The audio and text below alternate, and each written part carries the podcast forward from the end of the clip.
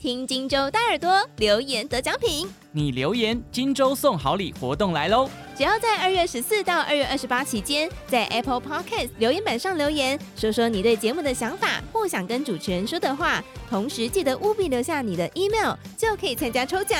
我们将在三月四号抽出二十位幸运听众，可随机获得一本荆州出版的好书，或是二零二二年精彩的《金周刊》新春特刊。更多详细内容也可以参考各节目的说明资讯栏哦。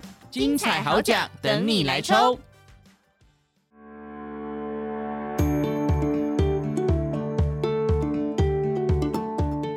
大家好，欢迎收听 Morning 早安学，我是佩甫。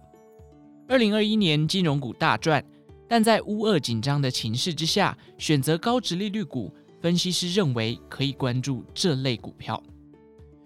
日前，金管会公布金融三业二零二一年的全年获利，整体金融业狂赚九千三百六十五点九七亿元，创下了历史新高纪录。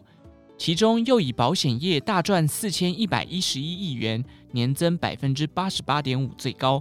主要原因是因为投资利益大增。从二零二一年至今，金融类股又有一波涨幅。二零二二年受到升息影响。不少人选择殖利率向来稳定的金融股作为投资标的，期待参与二零二二年的除权息。不过，有分析师提醒，并非每一档金融股殖利率都很高。面对二零二二年的不确定因素，如果要挑到高股息、高殖利率的股票，短中期来看，塑化股反而比较有机会。启发投顾分析师李永年指出，金融股看起来殖利率很高。但并非每一档都能有亮眼的殖利率，殖利率较高的金融股多属于以保险业为主要业务的金控股。由于过去两年这些手握大笔资金的公司跑去投资涨幅较大的台股或美股，因此能大赚钱。不过，二零二二年美国联准会确定升息，只是升息的次数及幅度有多大还不确定。但以目前通货膨胀的水准来看，升息次数可能至少四次，升息力道也会相当大，这将对股票造成很大的压力。许多人或许会认为，按照过去两千年的网络泡沫化、两千零八年金融海啸后的历史经验，美国升息后都造成股市大涨，因此这一次升息也渴望重演。但是，无论在网络泡沫化或金融海啸后，经济景气的复苏脚步都非常强劲。因此，升息反而让股市因景气行情向上推升。李永年说，而这一次美国联准会升息的理由，主要是因为通货膨胀过于严重，一旦升息，也可能将经济景气打下去。没有景气行情的情况下，股市也可能会随之下跌。选择买高殖利率股票参加除息的投资人，除了看去年的获利表现之外，更重要的是今年的表现。李永年提到，若想靠着配发股息赚钱，除了殖利率外，也要注意股价是否能够填息，填息后才算真正的赚到股息。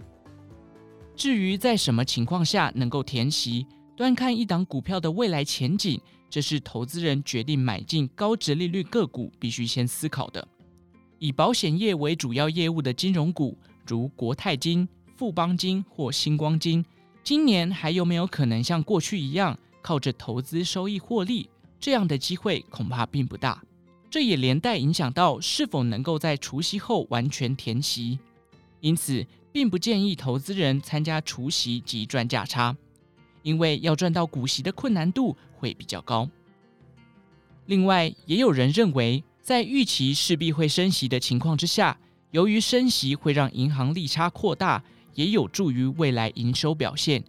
此时适合去投资以银行业务为主的金融股，例如兆丰金、中信金、第一金、玉山金等。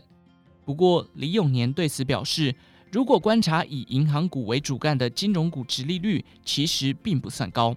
之所以殖利率不高的原因，李永年解释，二零二一年以银行为主的金融股 EPS 看起来都并不算高，但股价。却已经先开始展开一波反弹，而反弹一大波的原因，也是因为投资人预期今年会升息，银行业的利差将会增加而导致的。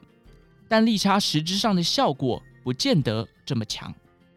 假设二零二二年的股市走空，原先因升息导致利差扩大所制造出来的利多效果，可能也无法抵挡大盘回档的压力。因此，是否适合去买以银行业务为主的金融股来参加除息，恐怕仍有疑虑，需再多加观察。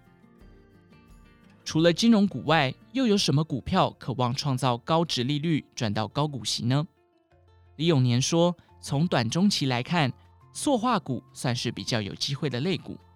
由于乌克兰与俄罗斯间的紧张局势，对于天然气与石油的价格会有相当大的激励作用。